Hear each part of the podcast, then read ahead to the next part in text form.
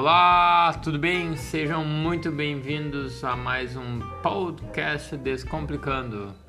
Muito prazer, meu nome é Felipe Soares. Meu nome é Cláudia Chaves. E hoje o tema é alimentos, entre eles o nosso tão querido e amado feijão. Fala, Cláudia, o que, que tu me diz sobre o feijão e a importância dele? Feijão é um super alimento, está sempre muito presente na nossa, na nossa vida como brasileiros, né? Temos a sorte de ter tanta variedade, tantas, tantas opções de feijões disponíveis. E feijão é um super alimento não só por nos manter mais saciados, mas também pela, pelo valor nutricional que ele apresenta. é um, um faz parte da, do grupo de leguminosos dentre eles temos então os feijões, feijões pretos, feijão carioca, lentilha, ervilha, grão de bico, soja, inclusive. E a gente vai falar um pouco mais sobre o que isso faz no nosso organismo. Oh, que legal! Então quer dizer que até a soja é um tipo de feijão, Cláudio. Eu pensava lá na minha na minha na minha cabecinha que o feijão era o feijão preto, feijão carioquinho, feijão branco. Mas não sabia que até o grão de bico era um tipo de feijão. É, um tipo de leguminoso, né? É uma, é uma leguminosa, na verdade. Hum. Faz parte da. A gente nomeia para ficar um pouco mais fácil como feijão, né? Mas todos eles, todos os feijões fazem parte desse grupo de leguminosas. Que legal. E tu sabia, Cláudio, um pouquinho da história do feijão que reza a lenda que os feijões eles estão entre os alimentos mais antigos do mundo, remontando os primeiros registros, inclusive da história da humanidade. E esses registros eles fazem menção também que inclusive a maioria dos historiadores e pesquisadores atribui a disseminação dos feijões ao fato e à decorrência das guerras, né, nas guerras e uma vez que esse alimento fazia parte essencial da dieta dos guerreiros em marcha. Então, quer dizer, o pessoal desde aquela época lá utilizava o feijão como ferramenta de alto teor nutricional e para coisas aí, claro que não eram assim tão legais como é uma guerra, né? Mas é onde o corpo era colocado em extremo estresse, em situações bem diferenciadas e eles utilizavam feijão então para dar energia e, e forma de subsistência para os guerreiros. Isso, isso eu não sabia exatamente sobre essa história, eu achei muito interessante esses, esses dados que tu trouxe, mas na verdade, assim, todas as leguminosas, que é o que a gente vem falando, né, os feijões, lentilhas, hum, opções de soja, eles têm um tratamento bem especial porque eles pertencem tanto ao grupo das proteínas quanto ao dos legumes e verduras. Então, uh, é um alimento tão rico, não só de proteína, mas também de ferro e zinco. E tá muito aí a explicação do porquê ele é tão importante já desde os primórdios da nossa história, né? O porquê o feijão entrou como um, um alimento tão importante hum, justamente nessa nessa energia, nessa disposição para as pessoas, para os gladiadores da época. E eles têm também outros nutrientes, tem, tem uma concentração que é só do reino vegetal, que inclui as fibras, né, que são super importantes para o nosso microbioma, para as nossas bactérias boas do nosso intestino. E tu sabia que na verdade a gente tem mais bactérias no nosso corpo que células? É mesmo? Sim, a gente tem uma, uma equipe bem forte dentro do nosso intestino. E no momento que a gente dá os, os alimentos corretos para essas bactérias, para que essas bactérias boas elas se proliferem, para que elas realmente sejam um, um maior número dentro do nosso intestino, a gente consegue garantir uma melhor, uma melhor qualidade de vida.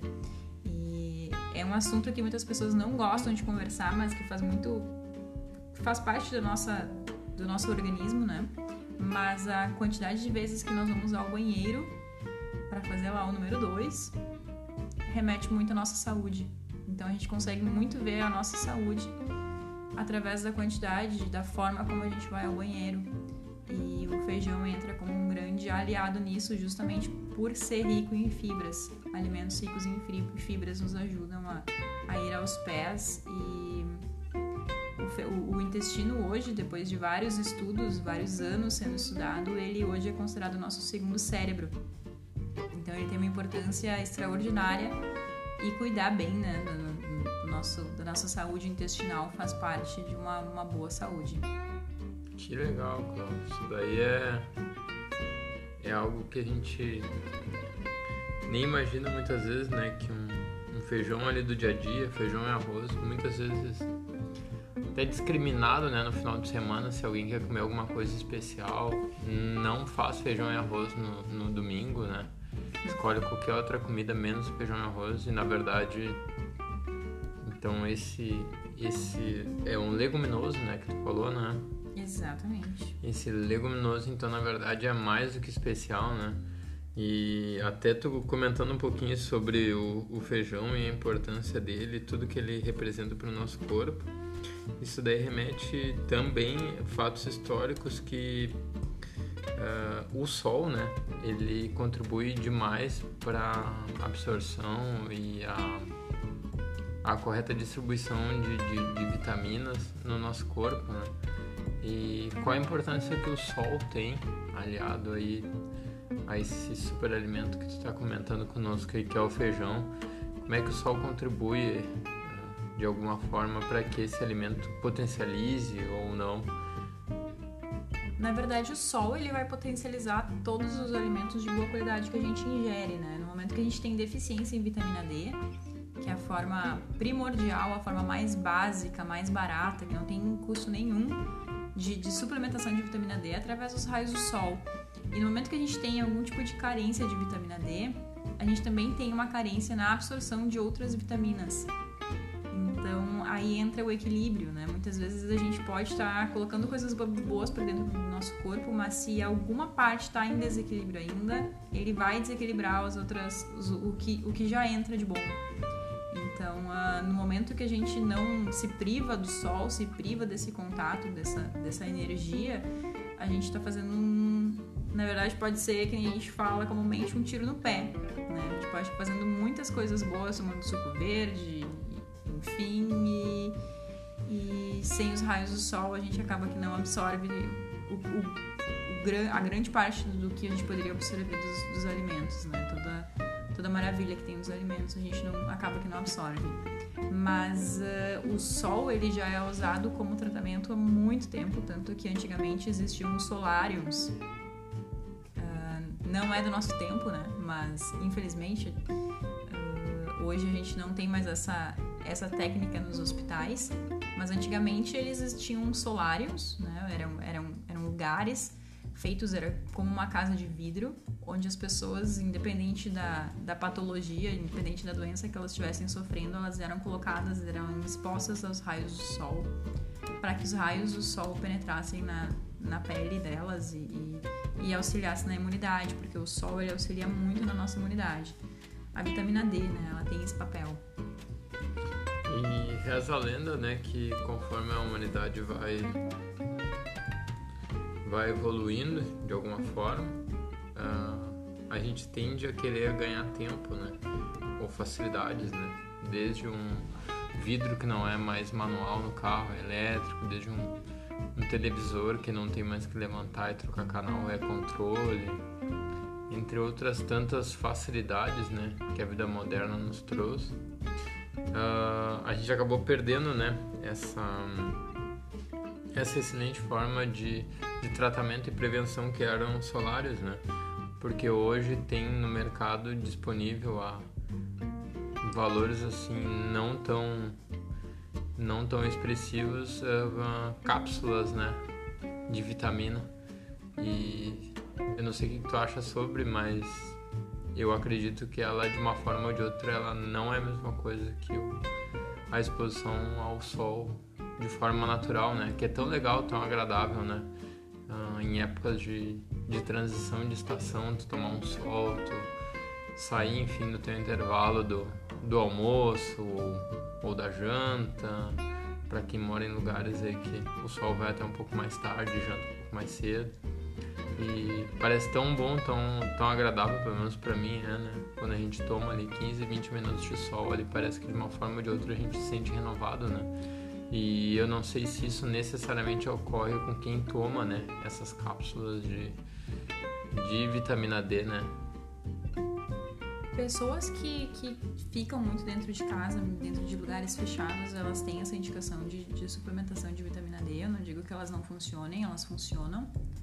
Mas é o que eu sempre falo, às vezes algumas mudanças no nosso estilo de vida, elas nos beneficiam não só em uma parte, mas em várias, né? E às vezes essas mesmas pessoas, elas por comodidade ou enfim, ou por realmente achar que elas não conseguem ter um outro estilo de vida, elas se privam né, desse, desse convívio, desse, desse, de aproveitar de fato o ar livre. no momento que a gente faz uma pequena alteração, a gente já consegue ter outros vários benefícios e muitas pessoas elas conseguem parar de tomar suplementação de vitamina D quando elas começam a se expor ao sol. O sol hoje, infelizmente, ele é um pouco demonizado, né? As pessoas elas acham que o sol é, é, vilão, mas na verdade o sol ele faz parte da nossa, da nossa natureza.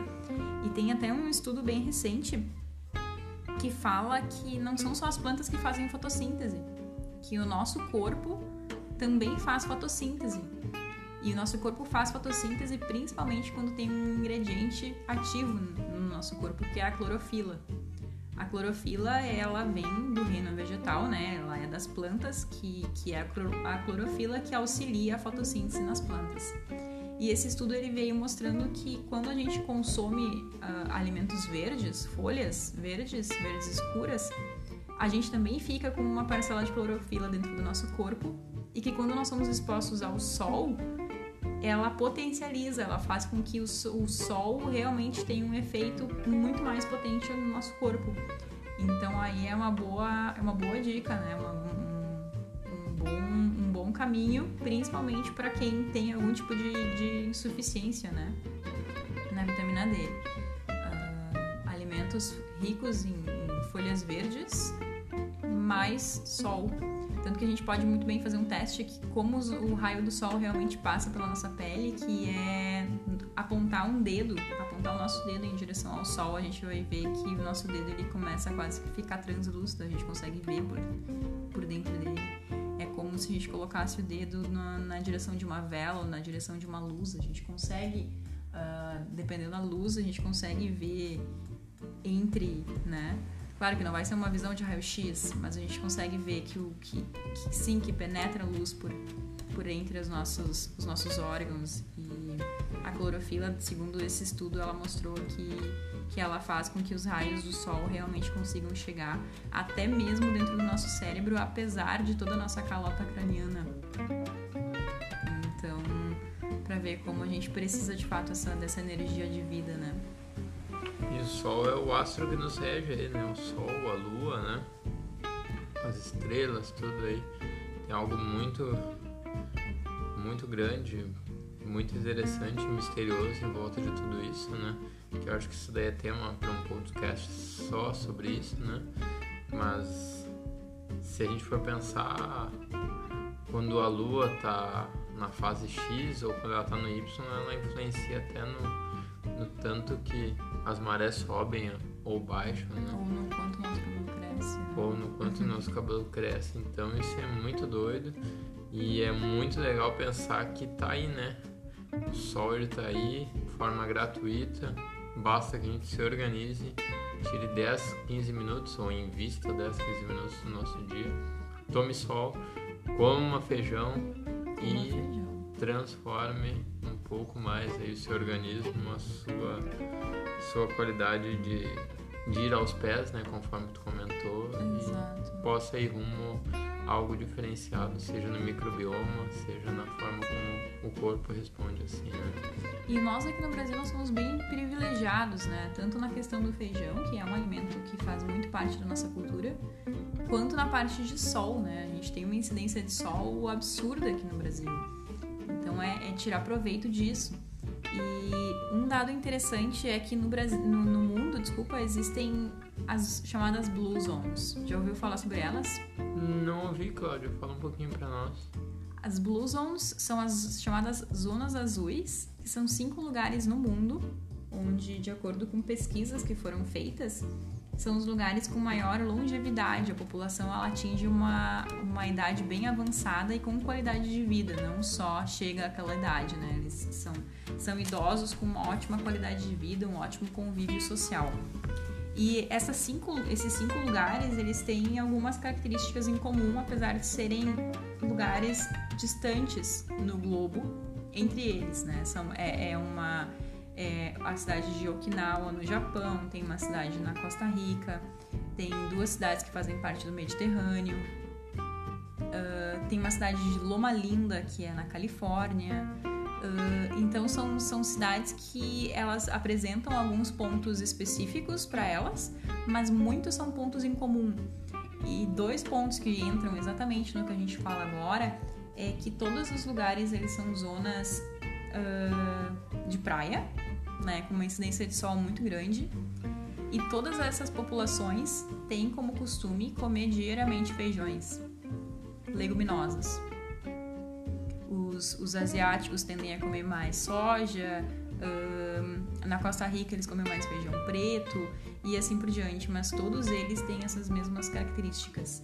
Então o feijão, as leguminosas hoje, elas são associadas a uma longevidade. E, e tem inclusive um, um, estudos que conseguem realmente nos comprovar tudo isso. Então é, é algo realmente para a gente pensar, para aumentar a porção. Se a gente já come, já é sensacional, mas aumentar a porção. Tanto que tem o Instituto do Câncer nos Estados Unidos, ele fez um estudo onde ele.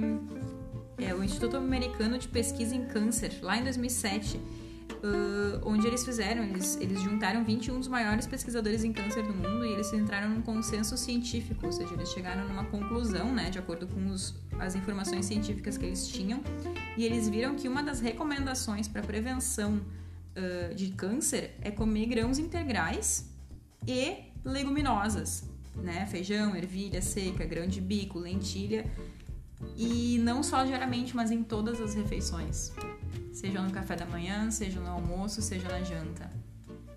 Então a gente já tem, tem pessoas aqui no Brasil que já comem no café da manhã, mas eh, para outras pessoas é um pouco anormal, é um pouco atípico.